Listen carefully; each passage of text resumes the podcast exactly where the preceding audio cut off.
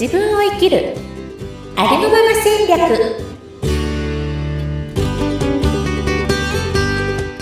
こんにちは。自走組織マスターの星住です。こんにちは。アシスタントの加藤純です。よろしくお願いします。よろしくお願いします。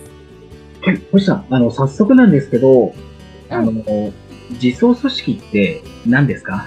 おおすごいざっくりした質問なんですか、ね、そうなんですよ。自走組織マスターと歌ってるからには自走組織の定義のお話をしたいと思います。振ってくださってありがとうございます。はい私が言う自走組織っていうのは、えー、一人一人がやりがいを感じながら数値目標をチームで達成する組織というふうに定義づけています。いいでしょ？う、うん。うん、いいと思います。で、その特徴は3つありまして、はい、え1つがやらされ感がない。うん、で、2つ目が関係性がいい。そして3つ目が個人の目標と会社の目標がリンクしている。この3つが特徴かなと思っています。さあ、加藤さんに質問です。はい。これまで私は1000人以上の経営者の方々の悩みを聞いてきました。で、大体ね、皆さん、あの、中小企業の社員30名以下の経営者の方々のお話なので、大体社員さんのことで悩んでる方非常に多かったです。うん、はい。あの、社員がね、思ったように動かないとか、うん、もっと意見やアイデア言ったり、もっと積極的に仕事取り組んでほしいとか、うん、あの、スキルアップしてほしいんだとか、まあ、いろんな、いろんな悩みが、こいつ、こいつのあの、関係性が悪くても大変なんだとかね、いろんなことがあるんですけど、えー、加藤さんだったら、そういういろんな社員の悩み、今言ったような悩みあったときに、どんな対策しますか？ええと、僕だったら、うん、話を聞く機会を作るのと、あとは、その人がちょっと頑張れば達成できそうなタスクをお願いしてみる。うん。かな。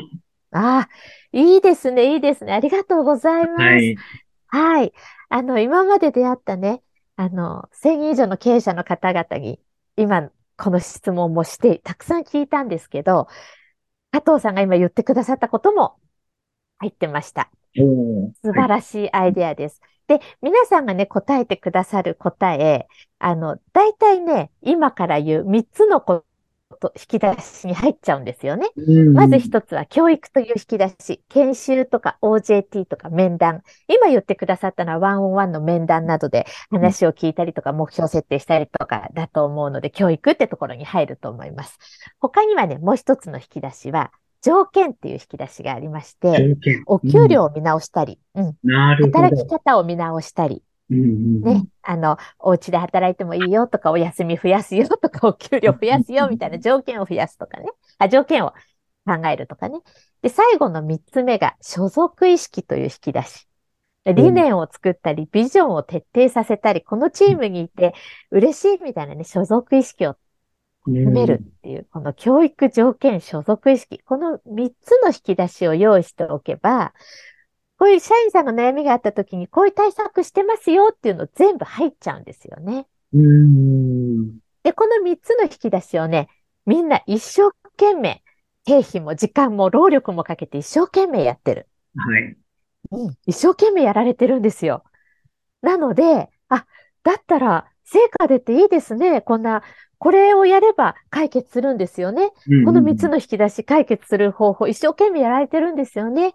じゃあ解決していいですねって聞くと、もうほとんどの方が、あ、成果出たこともあるかもしれないけど満足してない。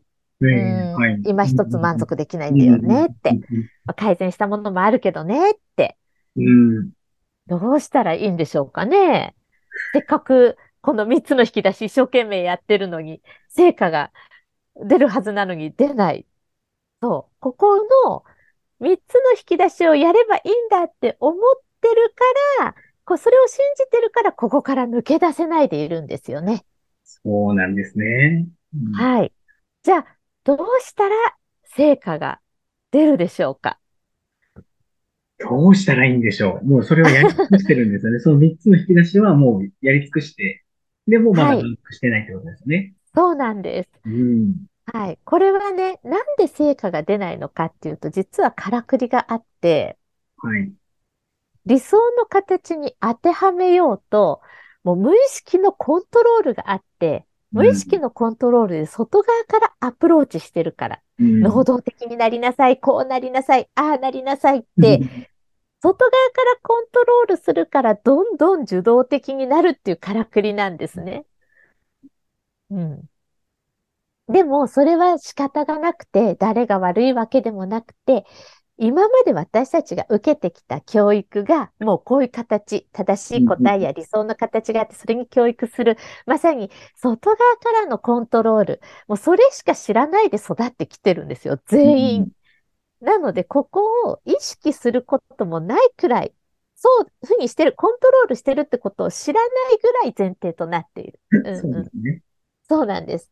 でもこれから欲しい人材は、もう自らの答え、自らね、答えを見つけて、成果出せる人材、みんなと協力し合いながら、よりいい答えを、成果を出せる人材、これが欲しいわけですよね。うん、そうですね。はい。だからこの昔の教育とこれからの教育、どっちがいい悪いってことではなくて、もう高度成長期とか安定期の時代には今までの教育がピタッとはまってたのでいい教育だったんですけど、うん、これからの時代はね、そうじゃない教育にシフトしないといけないんですよね。うん、でも私たちそういう教育受けてこないからそうですね。一生懸命、うん、うん、一生懸命関係性良くしようとか、コーチングだとか、なんだかんだ、なんだかんだやってるけど、結局根底にコントロールが入ってるからうまくいかないっていう現代。うん、そこを私はぶち壊してるっていうことなんです。